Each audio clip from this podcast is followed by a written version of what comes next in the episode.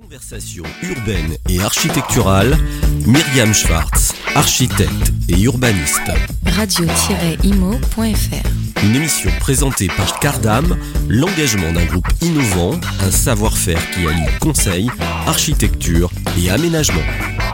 Chers auditeurs, bonjour. Je suis absolument ravie euh, de recevoir aujourd'hui Cécile Hagman, directrice générale chez la COP Foncière. Bonjour Cécile. Bonjour Myriam. Alors, bon, on va pas bouder, euh, j'avoue que j'avais pas prévu ça, mais on va pas bouder notre fierté.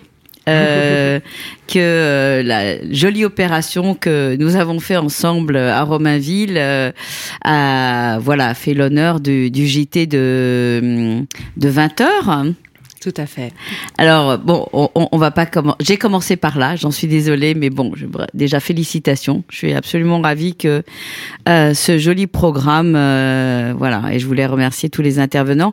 On, va commencer déjà un petit peu euh, par le parcours personnel parce que bon, pour en arriver à la COP foncière, il y a déjà des engagements forts sur la solidarité, sur le logement, sur euh, l'implication. Alors, comment fait-on pour faire ces choix-là? Ça veut dire que c'est dans l'ADN, ça veut dire que c'est quelque chose de fort dans son mental?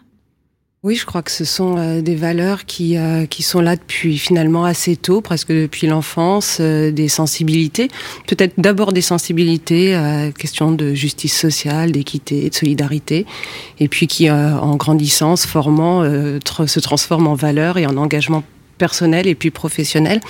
Euh, pas vraiment un parcours de militante, mais en tout cas euh, ce, cette, euh, volonté, à travers mon action professionnelle, de, de, faire quelque chose qui correspond à mes valeurs, qui répond à ces attendus de justice sociale. Et c'est vrai que le logement est au cœur, euh, et on avait le Les préoccupations. rapport, voilà, le rapport Mmh. de la Fondation Abbé Mmh. Pierre encore Bien hier. sûr. Et donc le logement, c'est quand même euh, la base de la solidarité, la base de la construction de chaque, euh, chaque individu, et travailler sur l'accès au logement pour tous euh, répond voilà, à ces attendus de, Alors, il y a le logement, il y a plusieurs logements. Vous avez commencé à travailler euh, à l'Opivoie, donc chez un bailleur social, à une époque où, euh, c'était il n'y a pas si longtemps que ça, mais quand même à une époque où, on va dire, les, le mode de production du logement entre le social et l'accession euh, était euh, assez basique. Hein. Il y avait vraiment le social-social et l'accession-accession. Il y avait quand même euh, beaucoup de clivage entre les deux, non? Oui, certainement. Alors, c'est au début du, au début du 21e siècle. C'était quand même une petite vingtaine d'années maintenant. Euh, oui, certainement. Les choses ont beaucoup bougé sous le coup euh, de, de nouvelles manières de penser l'aménagement et l'urbanisme.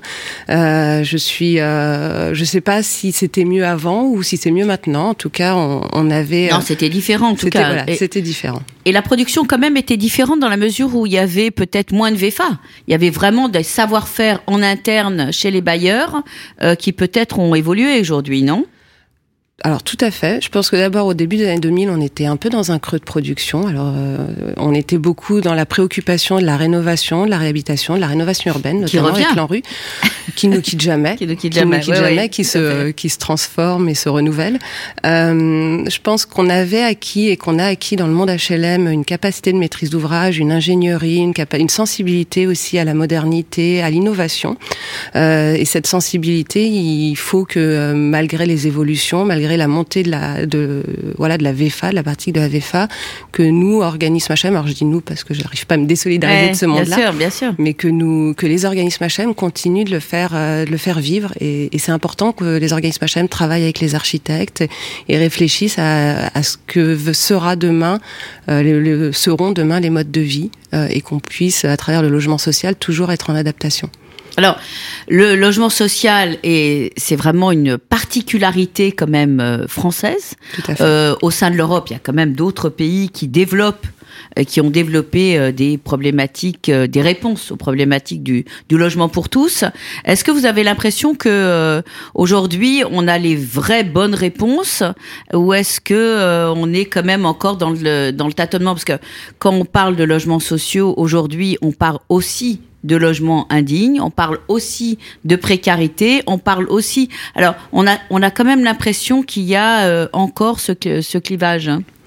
Ah, je, je suis pas complètement d'accord. Je pense qu'on a un modèle en France, un modèle HLM qui est extrêmement robuste, qu'on nous envie et qu'il faut qu'on continue de faire vivre et qu'on continue d'améliorer. Ça nous fait des émules d'ailleurs outre-Atlantique. Tout à fait. on en parlera.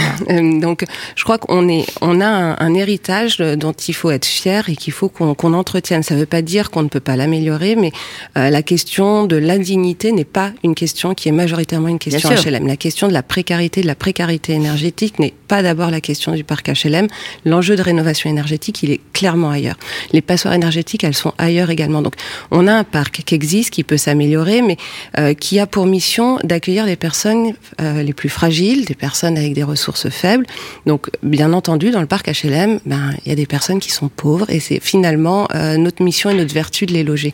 Donc, euh, je crois qu'on peut toujours améliorer, mais je, on a un peu tendance, mais c'est peut-être le côté un, un, peu français comme ça, de, de, de, de toujours euh, dénigrer, voilà, voilà, dénigrer un peu ce qu'on a. Et je crois que le parc HLM français euh, est un parc qui est exceptionnel à plus d'un titre et, et, qui fait en tout cas exception dans les modèles internationaux. Et c'est aussi un modèle de sécurité sociale. C'est une manière qu'on a en France de euh, bah, de construire ce, cette. Alors, est-ce que c'est dû aussi au fait que il a un mode de financement particulier? Parce Bien que c'est ce mode de financement euh, qu'on nous envie et, et, qui parfois n'est pas tellement compris.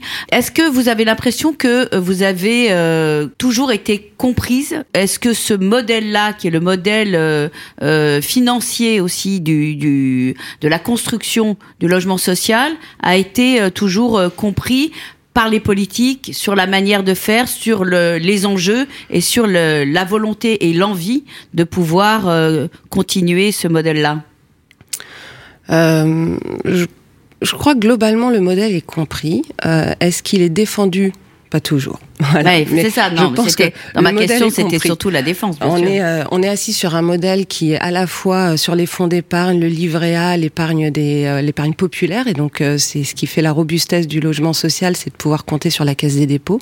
La deuxième euh, grand grand financeur du logement social, c'est Action Logement, donc euh, modèle compris mais mal défendu mmh. peut-être en ce moment, et euh, qui aujourd'hui est aussi un, un, soutien très important à toutes les politiques de logement et de logement social en particulier. Euh, donc, je crois que le modèle, il est compris, euh, il est euh, diversement défendu. Il a eu quelques attaques ces derniers, ces dernières années. On sent bien qu'aujourd'hui, on a une politique du logement qui est faible, c'est-à-dire qu'on a peu de moyens alloués, peu de, peut-être, peut-être peu de peu d'intérêt d'un certain nombre de, nos, de nos dirigeants. Oui, mais euh, en même temps, on a quand même la pression euh, des, euh, des citoyens, des, euh, de ceux qui votent, qui vivent dans la ville, euh, dans la ville et dans le périurbain, pour avoir un logement à un prix raisonnable. Et c'est un travail qu'on mène, je crois, avec les élus locaux. On parle aujourd'hui beaucoup de politique territoriale de l'habitat. Je crois que plus que jamais, aujourd'hui, les politiques de l'habitat, elles émergent du local. Elles sont appuyées sur le soutien d'élus locaux engagés euh, avec leurs opérateurs euh, présents sur les territoires. Et donc, on construit à cette échelle-là, on défend à cette échelle-là. Alors c'est vrai qu'aujourd'hui il y a euh, euh, plusieurs euh, offices d'HLM qui se regroupent pour faire mm -hmm. force. Il y a des politiques territoriales au lieu d'avoir des politiques municipales. Mm -hmm. hein, bon, parce que effectivement le précaré de, de l'élu maire par rapport à l'influence de la population sur le devenir de où on est dans la liste en termes de voilà je voudrais un logement social parce que c'est comme ça que effectivement souvent les élus sont, euh, euh, je dirais, euh, on leur demande un certain nombre de choses. Donc aujourd'hui, c'est plutôt territorial. Est-ce que vous avez l'impression que ça permet de mieux construire cette, politique et cette dynamique de logement social? Je crois que c'est nécessaire. C'est-à-dire que moi, je connais l'île de France, donc je, je, ne parle que de ce que je connais. Hein, mais à l'échelle francilienne, on a aujourd'hui un morcellement communal qui est important, qui permet beaucoup de choses, mais qui peut aussi freiner si on ne réfléchit les politiques du logement qu'à cette échelle-là. Donc, dézoomer un peu, c'est nécessaire. Je pense que la construction de la métropole du Grand Paris, même si elle est inachevée encore, elle prend sens et elle est certainement l'échelle sur laquelle on doit penser les grands équilibres, les grandes politiques de l'habitat. Elle est un petit peu critiquée quand même. Oui, mais c'est pas parce qu'elle est critiquée qu'elle a pas euh, qu'elle a pas un objet important. Dans, voilà, l'objet est important, mais le. Elle est totalement inachevée mmh. et sur les politiques de l'habitat, elle est, elle a clairement pas fait la preuve encore mmh. de tout ce qu'elle est mmh. censée nous apporter. N'empêche que c'est la bonne échelle. N'empêche que c'est vraisemblablement la bonne échelle sur laquelle on doit travailler et qu'il faut que les élus locaux euh, participent en fait de cette dynamique métropolitaine. Et je pense que bah, ça, se, ça progresse, ça, ça avance. On, doit dézoomer l'échelle communale et certainement l'échelle de l'opérationnalité et de la réalisation, mais l'échelle de la politique, de l'établissement de la politique et de la réflexion sur les grands enjeux de rééquilibrage, elle est forcément supracommunale, intercommunale, métropolitaine.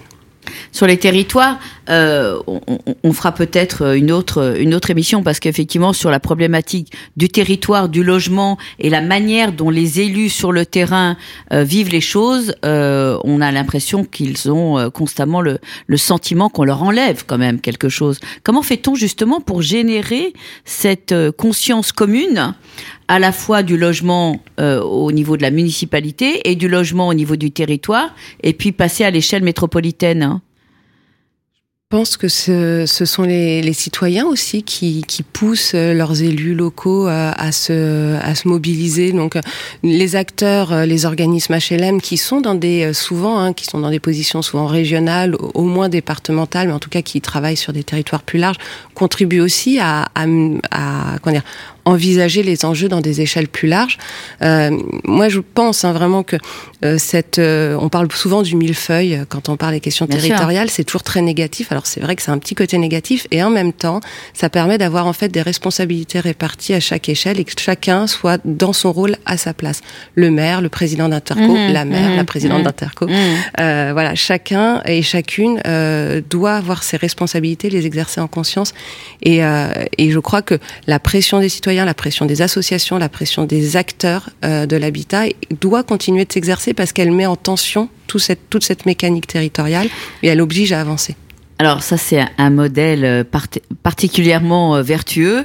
Euh, je suis pas sûre qu'aujourd'hui, mais on fera sûrement une, une deuxième interview. Oh, je suis pas sûre qu'aujourd'hui on ait le temps de regarder la totalité de cet enjeu, mais c'est vrai qu'on peut pas le déconnecter complètement à la fois de l'emploi et à la fois de la mobilité et des transports. Euh, D'où euh, effectivement la nécessité d'avoir ce millefeuille, y compris en incluant euh, bien sûr la métropole et la région, parce que les problématiques de transport sont aussi faites dans cette région Île-de-France, qui est quand même euh, avec des densités particulièrement différentes entre l'hyperdense et le périurbain un peu, euh, on va dire, délaissé, voire compliqué euh, je dirais, à, à, mettre en œuvre.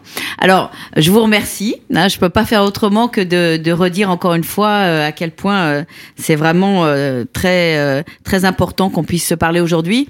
Et puis, on va dire qu'on se retrouve dans une deuxième interview. Très bien, merci. Merci chers auditeurs et à bientôt sur nos antennes. Conversation urbaine et architecturale, Myriam Schwartz, architecte et urbaniste. Radio-imo.fr Une émission présentée par Cardam, l'engagement d'un groupe innovant, un savoir-faire qui allie conseil, architecture et aménagement.